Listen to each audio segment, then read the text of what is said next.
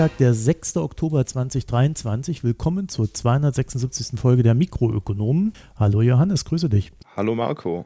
Ja, wir haben ein paar kleine allgemeine Hinweise, nicht viele. Da wäre einmal bei der Foreign Times sind gerade im neu geschaffenen Premium-Feed einmal Iran mit Ali Fatollah Nejad, ein Podcast, auf den ich sehr lange gewartet habe. Ich versuche das Thema Iran da bei der Foreign Times auch gerade so ein bisschen zu verstetigen, also suche da nach einer Lösung. Äh, mal sehen, ob mir das gelingt. Man hat ja immer mehr Hoffnungen, als am Ende rauskommt. Und dann habe ich immer noch die Folge mit Hannah Notte über Russland und deren Atomgelüste im Feed, also Wer sich das reinziehen möchte, der könnte bei der Foreign Times ein Premium-Abo schießen oder entsprechend 40 Tage warten. Dann habe ich eine Entscheidung bei den Mikroökonomen getroffen, von der ihr nie etwas mitgekriegt habt, denn es wird keine Podigy-Werbung stattfinden. Ich habe das mal angefangen zu tun und dann festgestellt, dass eine der Folgen wäre, dass wir keine Kapitelmarken mehr haben weil das läuft über einen externen Ad-Server bei Podigy. Man weiß also nicht, wie groß die Werbung oder wie lang die Werbung ist. Dadurch gibt es keine Kapitelmarken mehr. Und ich wollte eigentlich Fortschritt produzieren und nicht Rückschritt. Ja, außerdem gibt es weniger Dateien. Also da muss ich dann auch nochmal nachfragen, wie wir unsere alte Datei-Ausspuckstruktur wieder kriegen, weil aktuell schmeißen wir nur MP3 raus. Hat sich allerdings auch noch keiner beschwert. Also ist euch das vielleicht gar nicht so wichtig da auch noch irgendwelche Opus, AC und sonst was Dateien zu haben. Ja, jedenfalls ist das erstmal auf Eis gelegt. Heißt nicht, dass nicht irgendwann mal Werbung stattfindet, sondern nur, dass jetzt keine Podigy Ad Server Werbung stattfindet. Dann haben wir ansonsten zwei Podcasts und zwei Newsletter. Einmal auslandsbericht.de und einmal die Mikronews.de. Das sind die beiden Newsletter. Und Podcast, wie ihr wisst, einmal hier die Mikroökonomen und natürlich die Foreign Times als solche. Vielen Dank wie immer für die Premium-Abos, Spenden, Daueraufträge, Zuspruch per Mail und sonstiges. Ich habe da irgendwie viel bekommen in letzter Zeit. Ich versuche auch alle Probleme zu beheben, die manchmal noch da sind. Gerade bei der Foreign Times gibt es da noch ein paar. Also ich habe bei manchen von euch Probleme, dass die E-Mails, die da ausgeschickt werden, mit Abo-Bestätigung und Rechnungen und so. Äh, irgendwie, die gehen nicht durch aufgrund irgendwelcher Spam-Filter und so weiter. Ich kann dazu sagen, bei der Foreign Times ist der Konrad auch gerade dran zu gucken, dass wir da eine Harmonisierung gegen Mikroökonomen hinbekommen bei der Website. Und ich hoffe dann, dass wir im Zuge dessen auch alle Probleme auflösen können, die dann so technisch da noch bestehen. Falls ihr jedenfalls ein Problem bei der Foreign Times habt, schreibt mich bitte an sagt mir Bescheid, ich versuche das dann zu lösen. Also einmal kurzfristig zu lösen, einmal grundsätzlich. Also, dafür könnt ihr dann nehmen mh.mikroökonomen.de oder könnt auch mh.foreigntimes.de nehmen. Es gibt auch mh.auslandsbericht.de, also irgendwie kann man da immer etwas so, so stricken bei der E-Mail und ihr werdet mich immer erreichen. Ansonsten findet ihr uns auf Twitter, Mastodon, Reddit, jeweils als Mikroökonomen.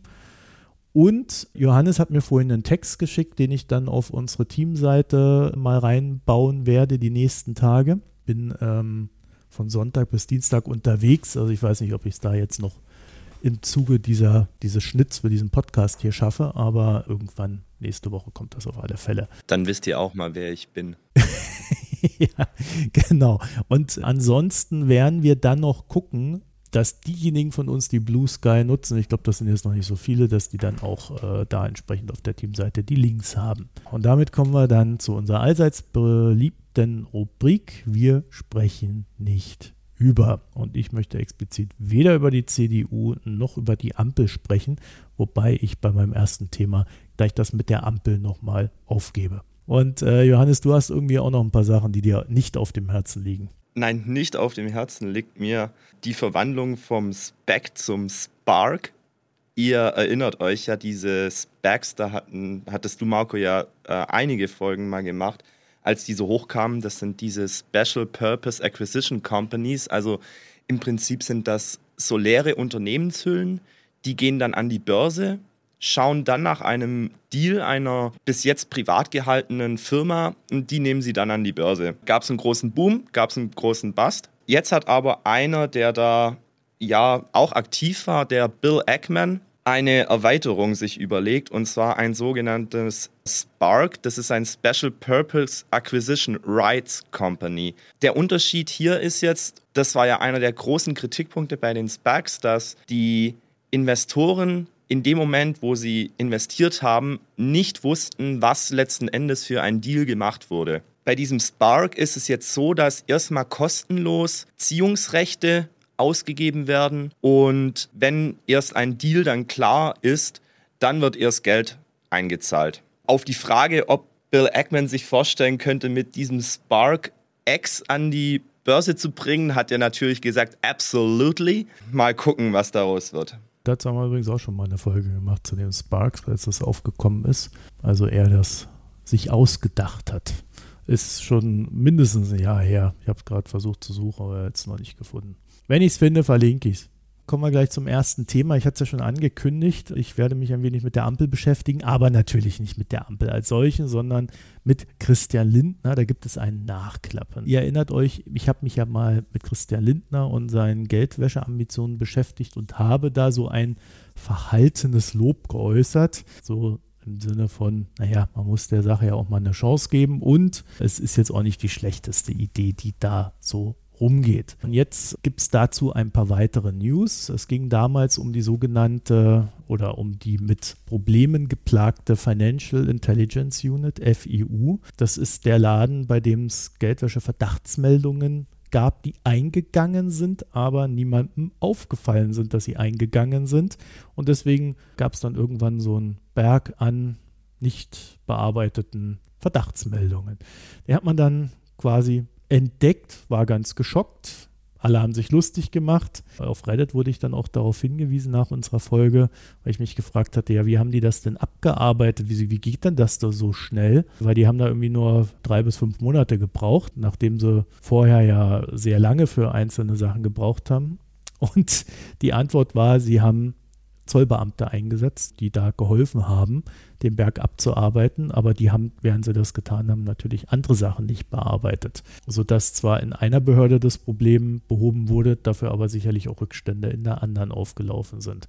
Also alles so ein bisschen schwierig und gleichzeitig hatte die FIU, als man sich das da näher angeguckt hat, ein Problem mit Filtern gehabt, wodurch sie nicht wie gedacht und gehofft automatisiert diverse Dinge vorfiltern und auslesen kann. Es gab dann eine einstellige Fehlerquote, im, also im hohen einstelligen Bereich und das führte dann dazu, dass man dann manuell arbeiten musste. Das Thema Filter, mancher nennt es heute vielleicht auch AI, also wäre dann so die flapsige Variante. Aber das ist ja etwas, was dann auch äh, bei Christian Lindner so im Fokus stand. Es gab schon 2021 eine Ausschreibung zur Erneuerung des Informationsverbundes FIU.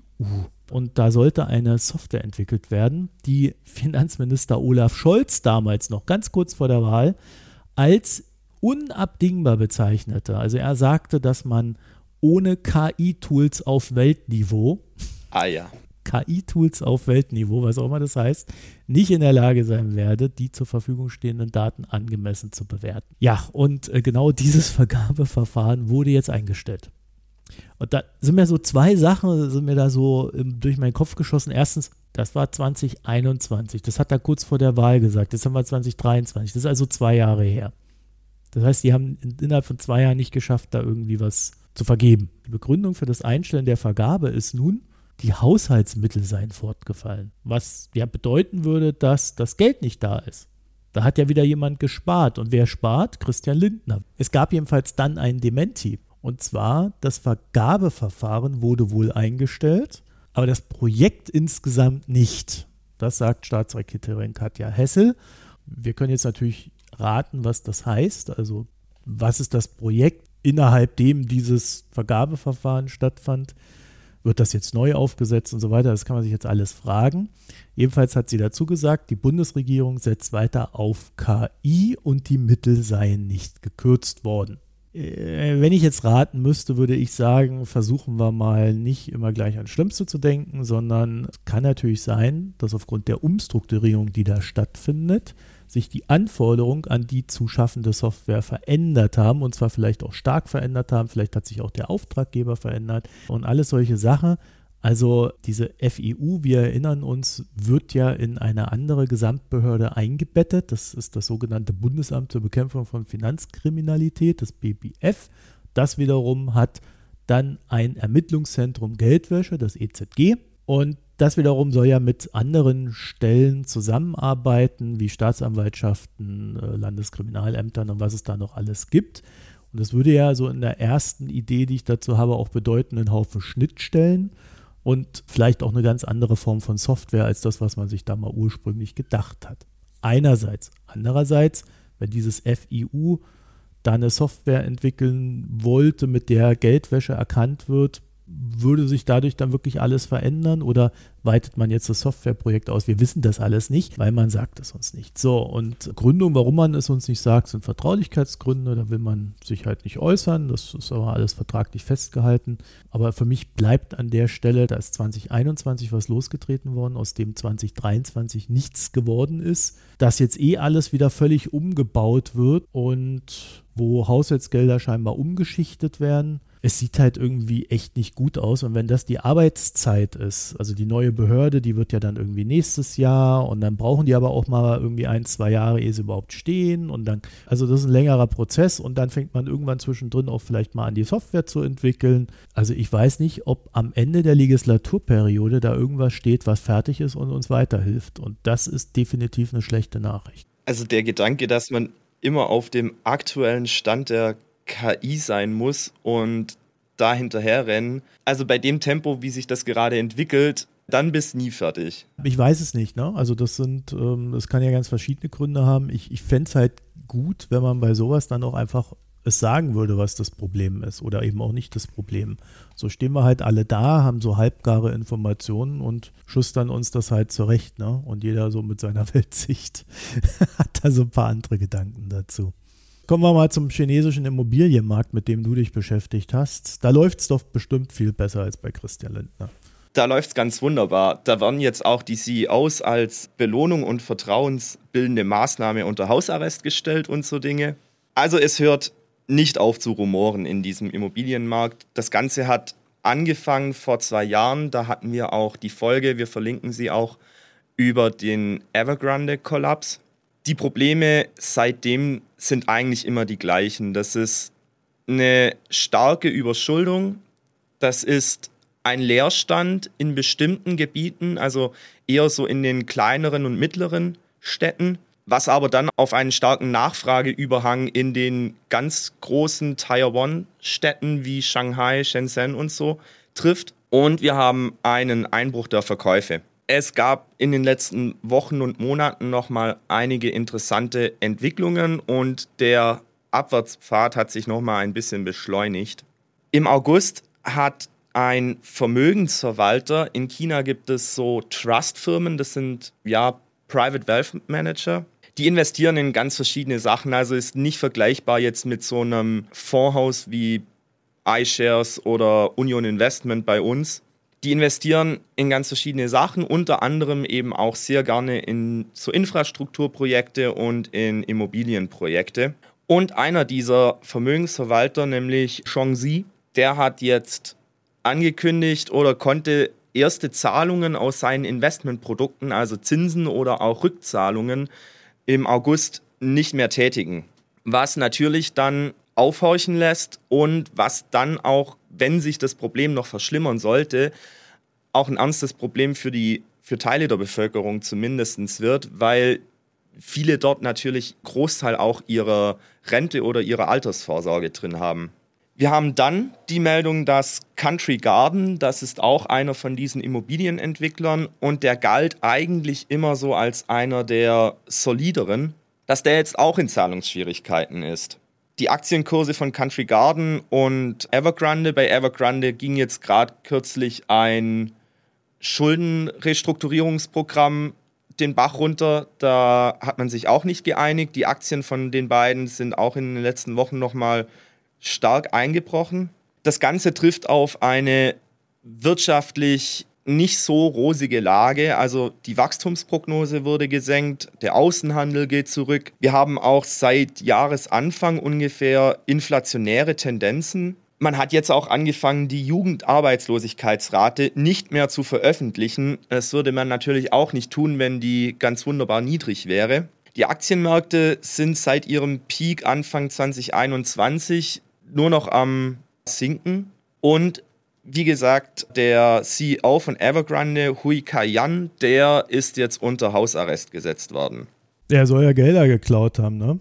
Ja, irgendwelche Offshore-Dinge hat der nicht äh, deklariert. Was ist so das große Problem? Also zum einen haben wir im chinesischen Immobilienmarkt diesen großen Unterschied zu den westlichen Immobilienmärkten, dass wir dieses Pre-Sale-Model haben. Also als Hauskäufer zahle ich eine Wohnung und zwar komplett, bevor sie steht. Man könnte auch sagen, das ist ein zinsfreies Darlehen der Hauskäufer an die Immobilienentwickler.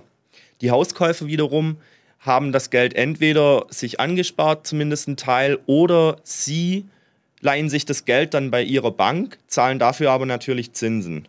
Dann haben wir auch das Problem, dass der Verschuldungsgrad dieser Unternehmen sehr unklar ist, weil da wird sehr gerne dann mit Offshore-Vehikeln gearbeitet oder man macht Joint Ventures, wo dann jeder nur einen Minderheitenanteil hält und dann muss man die Verbindlichkeiten dieses Joint Ventures nicht mehr ausweisen und so weiter. Die Schätzungen von Investmentbanken gehen davon aus, dass dieser Schuldenberg, der sich da im Immobiliensektor angesammelt hat, bis zu 5 Billionen, und zwar die deutschen Billionen US-Dollar sein könnte. Das wären 28 Prozent vom chinesischen BIP, das ist wahnsinnig viel. Wir haben dort auch eine sehr ungesunde Verzahnung von Staat und Immobilienunternehmen. Der Staat ist ja in China sowieso in der Wirtschaft immer sehr tief drin, aber speziell bei diesen Immobilienentwicklern haben wir sehr ungesunde gegenseitige finanzielle Abhängigkeiten. Und zwar ist es so, dass in China alles Land erstmal der Regierung und in dem Falle sind es die Provinzregierungen gehört. Und die verkaufen dann Nutzungsrechte über 70 Jahre oder so auf, äh, für dieses Land an die Immobilienentwickler, damit die darauf bauen können. Diese Einnahmen sind für die Provinzregierungen ziemlich wichtig. Die dürfen für die nicht wegbrechen. Daher sind diese Provinzregierungen und weil sie auch von der Zentralregierung, die gibt dann mit ihren Fünfjahresplänen bestimmte Infrastrukturprojekte aus und bestimmte Mengen, was sie an Infrastruktur gebaut haben möchte. Und für die Erfüllung dieser Pläne, für den Bau dieser Infrastruktur da sind dann die Provinzregierungen wiederum zuständig. Und das alles führt dazu, dass dann die Provinzregierungen oft die Auftraggeber für die Immobilienprojekte sind. Das heißt, die Provinzregierungen sind abhängig von den Landkäufen der Immobilienentwickler und die Immobilienentwickler sind abhängig von den Aufträgen der Provinzregierungen. Dass das nicht gesund ist, leuchtet einem, glaube ich, relativ schnell ein.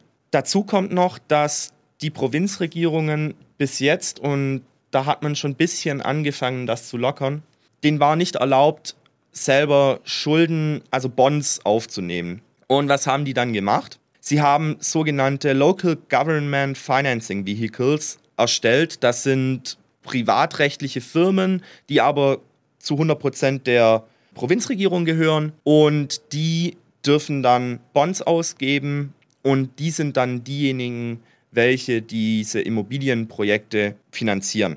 Was die jetzt gemacht haben, ist, dass diese LGFVs, diese Financing Vehicles, jetzt angefangen haben, selber wiederum Land zu kaufen. Das heißt, eine eigentlich staatlich finanzierte Entität kauft das Land vom Staat. Das ist so linke Tasche, rechte Tasche. Das Ganze hängt wiederum mit diesem Presale-Modell und mit diesen Offshore-Finanzierungen in dem Sinne zusammen, das Land in China nur mit Equity oder über diese Vorauszahlungsgelder gekauft werden darf. Das heißt, diese Offshore-Finanzierung, Dollaranleihen, wird dann als Equity der Immobilienentwickler ausgewiesen, um damit Land zu kaufen. Warum in China auch der Immobilienerwerb für viele Leute so wichtig ist, liegt daran, dass es einen Mangel an alternativen Möglichkeiten gibt, sein Geld anzulegen und fürs Alters vorzusorgen. Das heißt, viele Leute haben dann auch noch eine Zweitimmobilie vielleicht, über die sie dann ihre Altersvorsorge finanzieren. Wenn da halt was schief geht, ist dann direkt auch mal die Altersvorsorge von vielen Leuten weg. Wenn man jetzt hört, so China, zweitgrößte Volkswirtschaft der Welt, Immobilienkrise poppt natürlich als erstes dieser Gedanke auf, kommt da so etwas wie 2007, 2008 in den USA auf uns zu? Ich denke, dazu ist wichtig zu wissen, dass es hier doch strukturell deutliche Unterschiede zu den USA vor 15 Jahren gab. Zum einen sind in China die Großbanken zum ganz großen Teil in staatlichem Besitz. Wenn da was passiert, hängt der Staat direkt mit drin, beziehungsweise ist auch dann derjenige, der die eher raushauen würde. Auch gibt es nicht die große Gefahr, dass im Falle einer Krise in großem Stile Gelder aus China abgezogen werden würden, also es quasi einen Bankrun oder ähnliches geben würde, weil es sehr starke Kapitalverkehrskontrollen gibt. Wenn da was wirklich am Brennen wäre, könnten einfach ausländische Investoren zum Teil auch ihre Gelder nicht mehr rausholen. Und Chinesen könnten ihr Geld nicht ins Ausland schaffen. Dazu kommt, dass bei den Banken der Anteil der Immobilienkredite am Gesamtportfolio deutlich niedriger ist als im Westen. Im Westen haben wir so 50 bis 70 Prozent von Bankportfolien in Immobilienkredite investiert.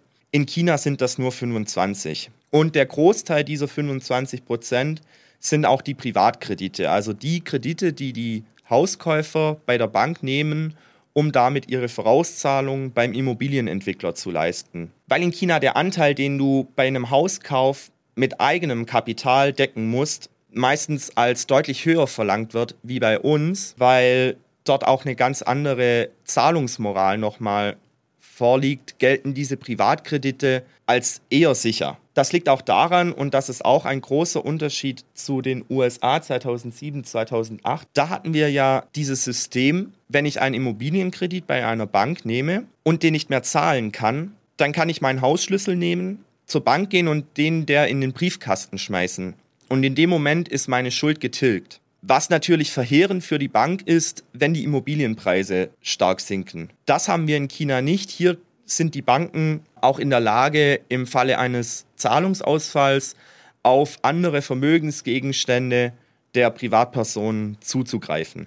Die Kredite der Banken an die Immobilienentwickler, die man jetzt denken würde, die relativ riskant inzwischen sind, das sind anteilig am Portfolio nur sehr wenige, aber das sind die direkten Kredite. Das Ganze hängt ja sehr stark, wie gerade schon gesagt, mit diesen Lokalregierungen zusammen. Und die Lokalregierungen, die natürlich leiden würden und Zahlungsausfälle zu vermelden ähm, hätten, wenn die Immobilienentwickler pleite gehen, die haben wiederum relativ viel Geld sich bei den Banken geliehen. Das heißt, über so indirekte Kanäle sind die Banken dann doch wieder stärker im Immobilienmarkt investiert. Und was auch ein großer, und ich denke, das ist fast der größte Unterschied, ist, was ein Katalysator der US-Krise 2007, 2008 war, waren diese Verbriefungen.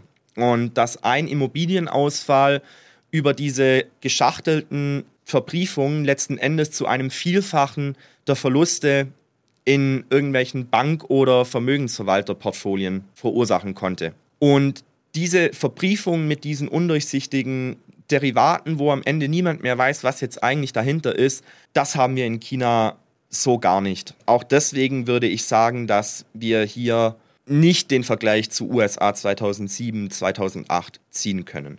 Was tut jetzt die Regierung? Der große Wurf, so das große Stimuluspaket oder das große Regulierungspaket jetzt in den letzten Monaten was einige auch fordern, das bleibt aus. Wir hatten vor zwei Jahren, woraufhin dann ja Evergrande prompt in die Zahlungsschwierigkeiten gerutscht ist, diese Free Red Lines Policy. Aber seitdem hat sich da nichts mehr groß getan. Es wird immer einzelnen Stellen mit kleinen Lockerungen der Regulierung versucht, den Markt am Laufen zu halten. Also zum Beispiel, dass diese LGFVs jetzt das Land kaufen dürfen. Weil diese LGFVs ja letzten Endes auch wieder staatlich finanziert sind, aber dann von einer quasi höheren staatlichen Entität, also das LGFV, kauft Land von einer Stadtregierung, ist aber selber von einer Lokalregierung oder Provinzregierung finanziert, kann man sagen, das ist so ein bisschen so ein Bailout kleineren Entitäten, staatlichen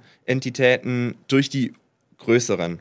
Es gab jetzt auch aufgeweichte Regeln, was Eigenkapitalanforderungen anbelangt bei Menschen, die sich eine Zweitimmobilie kaufen möchten. Das ist bemerkenswert, weil es wurde eigentlich die große Richtlinie ausgegeben, Immobilien sind zum Wohnen und nicht zum Spekulieren da. In dem Moment, wo ich den Zweitimmobilienerwerb fördere, mache ich aber ja genau das. Ich bringe mehr Spekulation in den Markt rein. Man versucht letzten Endes immer die Krise mit dem zu bekämpfen, was die Krise ausgelöst hat, nämlich man lockert wieder diese Erwerbsrichtlinien für den Zweitimmobilienverkauf. Man erlaubt den Banken, dass sie Gewinne, die in Zukunft anfallen würden, jetzt schon buchen können, um damit Verluste aus Immobilienportfolien auszugleichen. Man erlaubt den Banken Stundungsfristen für Immobilienkredite zu erlauben. Also letzten Endes, man trägt diese Kreditblase immer weiter, weil man letzten Endes nicht auf das Wachstum, und das ist halt das, worauf es der chinesischen Regierung am allermeisten ankommt, man will halt nicht auf dieses Wachstum verzichten. So ein paar Hintergrundgedanken dazu. China und die chinesische Wirtschaft kannte in den letzten Jahrzehnten eigentlich immer nur eine Richtung und das war nach oben. Es gab da nie eine größere Krise, vor allem nicht im Immobilienbereich. Die Immobilienpreise sind nur gestiegen und wir haben diesen starken Eingriff und diese starke Position des Staates in der Wirtschaft und auch in den Köpfen der Leuten. Also der Staat ist für alle verantwortlich. Was dann letzten Endes in den Köpfen der Menschen bedeutet, der Staat haut auch alle raus. Also wenn ich ein Investmentprodukt von einem Private Wealth Manager habe, der letzten Endes über einige Holdings staatlich kontrolliert ist, natürlich denke ich da, dass wenn der in Zahlungsschwierigkeiten gerät, dass dann der Staat kommt und sagt, ja, jetzt zahlen wir dir deine Rente aber doch. Und das Ganze führt dazu, dass es kein richtiges Bewusstsein für Risiken in diesem Bereich gibt. Dass man dann gerne auch mal Investmentprodukte mit 14% Zinsen jährlich in solche investiert, weil ich habe ja kein Risiko. Wie oben schon gesagt, haben wir in, durch diesen Zusammenhang zwischen Lokalregierungen und Immobilienentwicklern auch eine Menge an Anreizproblemen und an gegenseitigen Seilschaften und gegenseitigen Abhängigkeiten. Wenn da wirklich jetzt nochmal was Größeres passiert, würde das auf jeden Fall Auswirkungen auf die chinesische Konjunktur haben. Der Immobiliensektor ist mit 25 Prozent chinesischen BIP ein wirkliches Schwergewicht. Das hätte über zurückgehenden Außenhandel natürlich auch Auswirkungen auf die Weltwirtschaft. Wir hätten aber, weil das chinesische, vor allem das chinesische Finanzsystem relativ abgeschottet ist und weil der Anteil des China-Exposures bei großen ausländischen Investoren im Westen verhältnismäßig gering ist, hätten wir nicht diese großen weltwirtschaftlichen Effekte, wie wir sie in der Finanzkrise hatten. Und was dieses ganze Bailout-Problematik so schwierig macht, ist das, was ich schon gesagt habe, dass der Staat eben selbst immer direkt als Anteilseigner, als Projektierer mit drin steckt. Und dadurch natürlich nicht diesen, wie wir es aus dem Westen kennen, ordnenden Einfluss von oben haben kann. Bedenklich ist das Ganze auch, weil wenn wir uns angucken, wie sich Diktaturen in strukturellen Krisen verhalten, dann ist das eher eine schlechte Nachricht. Die Diktaturen neigen nämlich immer dazu, in Krisen die Bevölkerung noch mal stärker zu unterdrücken, Freiheiten wegzunehmen, weil das Schlimmste, was einer Diktatur passieren kann, ist natürlich, dass die Bevölkerung darüber spricht, dass die Diktatur unfähig ist. Sie neigen auch dazu, sich dann diplomatisch und außenwirtschaftlich noch mal stärker zu isolieren wir haben jetzt schon einen starken Handelskrieg mit den USA. Ich würde vermuten, wenn dort wirklich noch mal eine große Krise kommt in China, dass wir dann eher noch weitere feindliche Tendenzen äh, Richtung Westen sehen werden. Oder umgekehrt, ne? Also es ist jetzt nicht so, dass die USA da einfach nur so rumsitzen und nichts tun.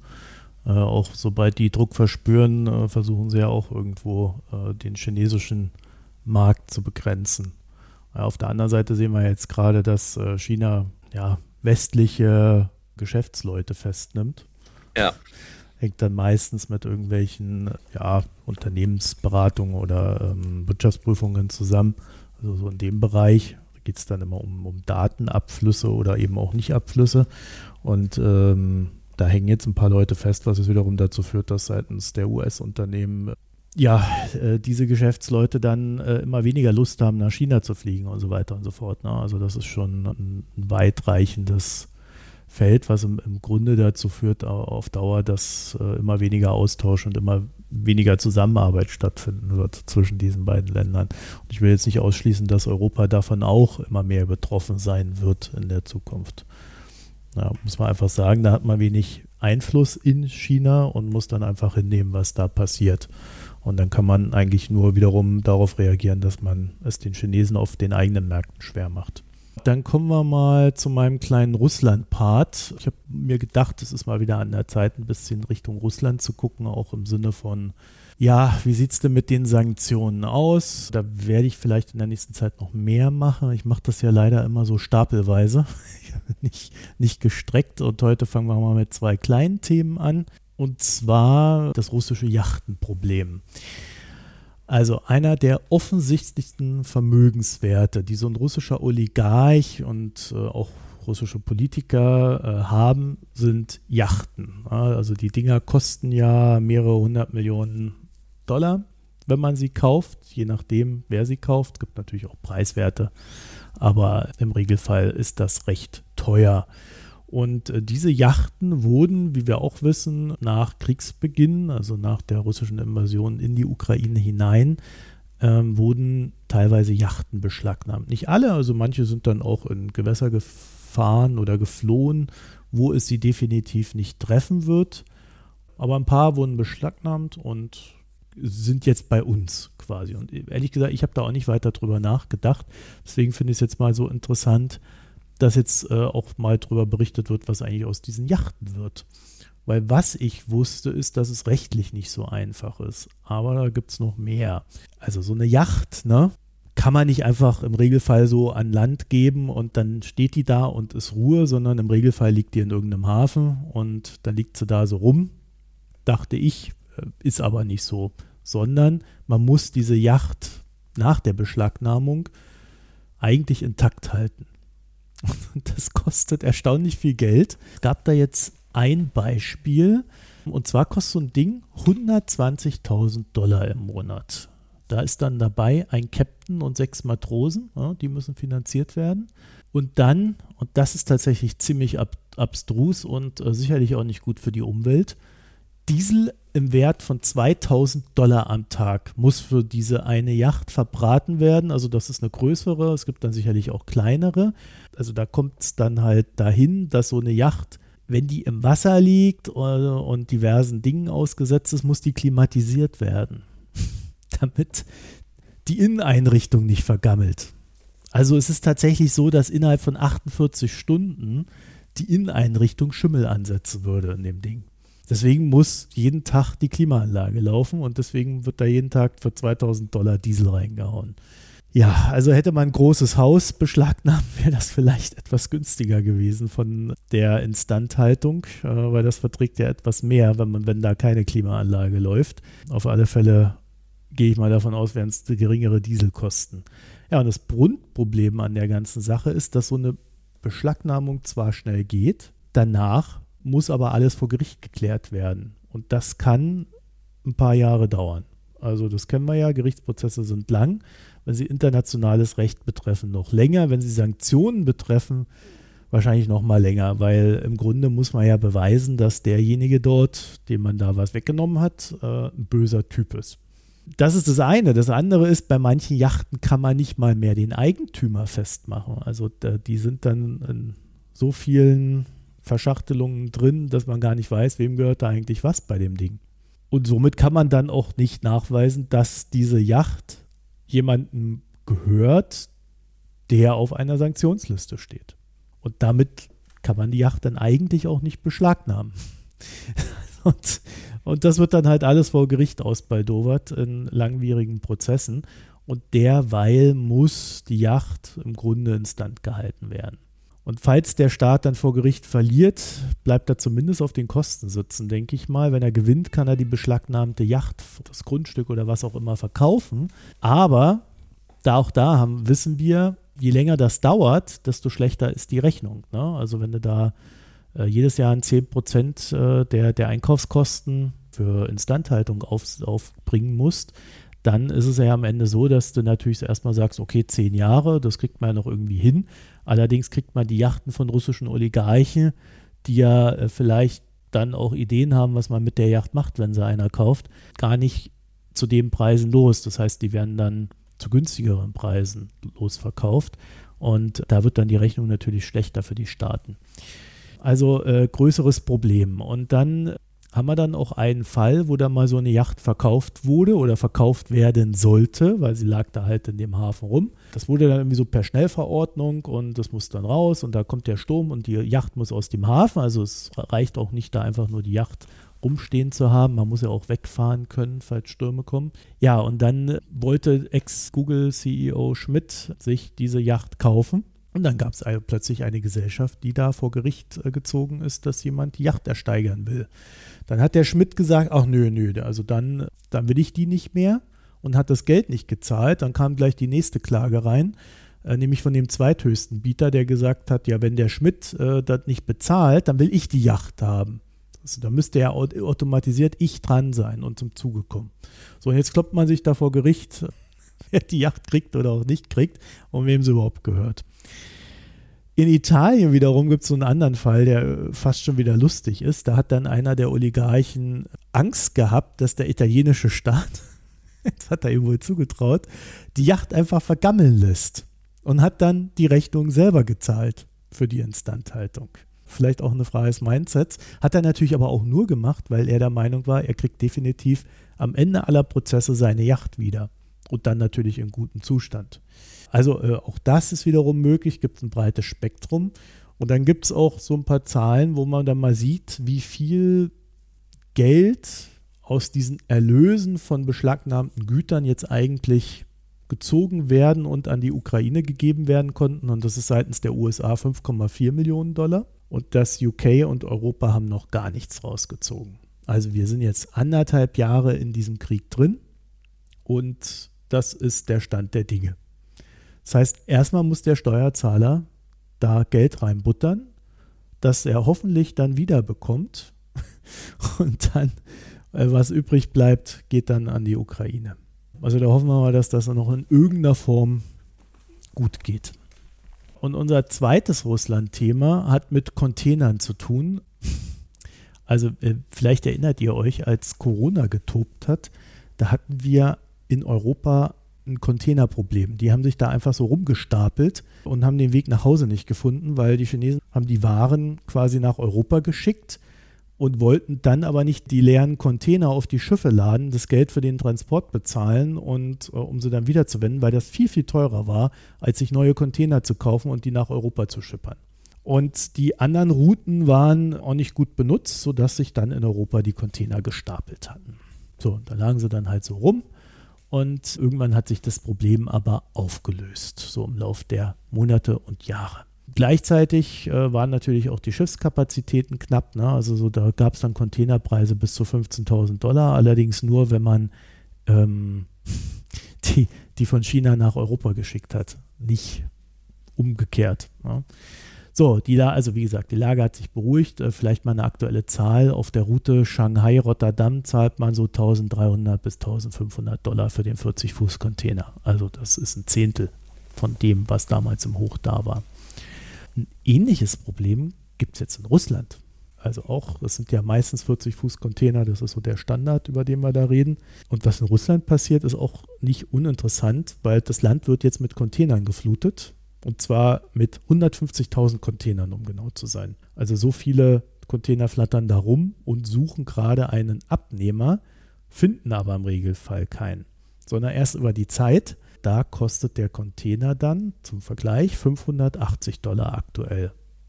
Tendenz in den letzten Monaten fallend. Also das heißt jetzt nicht, dass das schon der niedrigste Preis ist. Das kann auch weitergehen. Ja, und der Grund ist recht simpel. China exportiert viele Waren nach Russland, aber Russland exportiert wenig Waren nach China und hat auch sonst eigentlich keine Warenabnehmer. Also es ist halt ein Rohstoffexportland. Ne? So, und dann stehen dann halt die Container darum.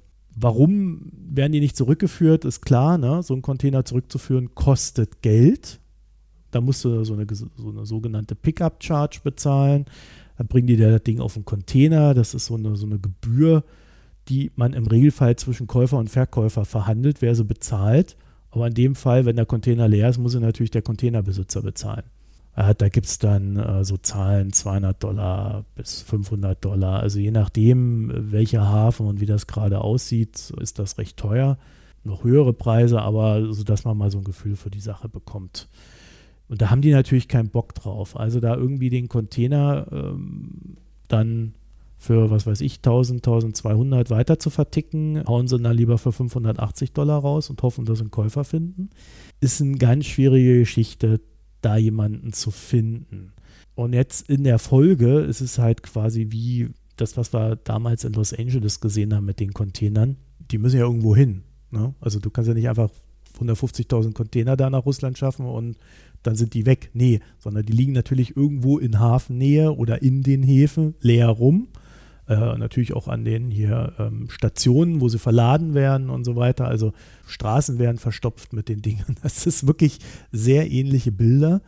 Und bisher gibt es einfach keine Lösung dafür. So ein Markt, der sich vielleicht erstmal zurechtrütteln muss ich könnte mir halt vorstellen, dass die Russen dann auch einfach sagen, ja, okay, zahlen wir halt den Preis, ist billiger, die Container hier zu lassen und wir schmeißen es einfach an die Pampa. Man könnte es natürlich versuchen, über Strafgelder und Zwangsmaßnahmen zu lösen, wenn man die dann umsetzen möchte. Das ist aber vielleicht schwierig, wenn man die Waren aus China braucht und die Chinesen nicht verärgern möchte.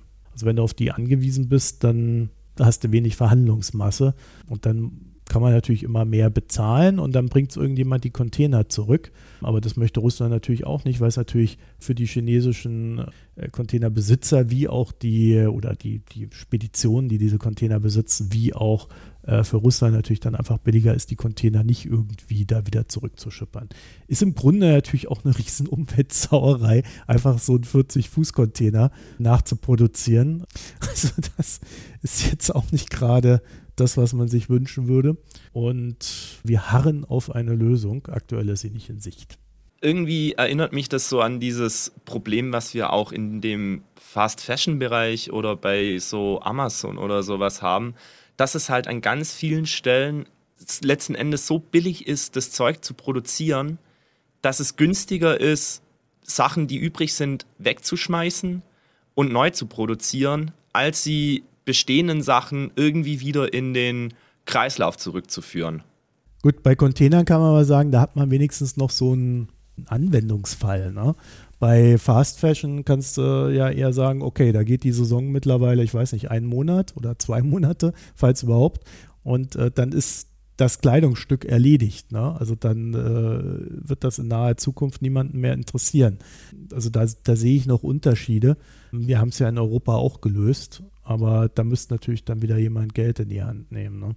Also das sind so Handelsauswirkungen. Äh, wie gesagt, ich werde mir diese Russland-Sanktionen in der nächsten Zeit nochmal näher angucken, sodass wir da vielleicht nochmal ein paar nette Sachen finden werden, wo es nicht so rund läuft. Die große Frage ist natürlich, wie Russland mit dem Öl umgeht und äh, wie es die Ölsanktionen umgeht. Das ist so der Elefant im Raum des Ganzen.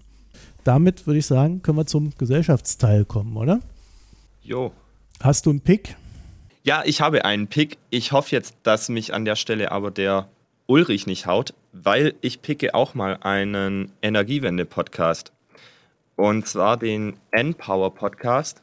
Der wird produziert, also ist unabhängig äh, von zwei, ich glaube, die haben ihren PhD jetzt irgendwie fertig gemacht, ähm, Fraunhofer Institut gearbeitet, laden da regelmäßig Leute aus verschiedenen Funktionen in der erneuerbaren Branche, also sei das Leute aus der Politik, sei das Investoren, sei das Führungskräfte, seien das Ingenieure ein. Ich finde den ziemlich cool, weil er eben diese vielen verschiedenen Facetten, also im Gegensatz jetzt auch zu jetzt eher wirtschaftlich orientierten Themen auch gerne mal dann so diese Ingenieurskomponente mit reinbringt, ist tatsächlich mein Lieblingspodcast zur Energiewende. Also ich habe keinen Pick, weil ich die ganze Zeit am am Lesen, Machen und Tun bin. Also da hat es einfach nicht für gereicht diese Woche. Dafür hätte ich allerdings ein Bier anzubieten. Wie sieht es bei dir aus? Hast du auch was bei den Drinks? Bier habe ich auch. Ja, dann fang du mal an und ich. Okay. Ich mache weiter mit meiner USA-Serie. Und zwar gibt es bei mir diese Woche das Modelo Especial. Ist streng genommen ein, also kommt aus Mexiko, ist aber total beliebt hier in den USA. Kriegt man sehr häufig.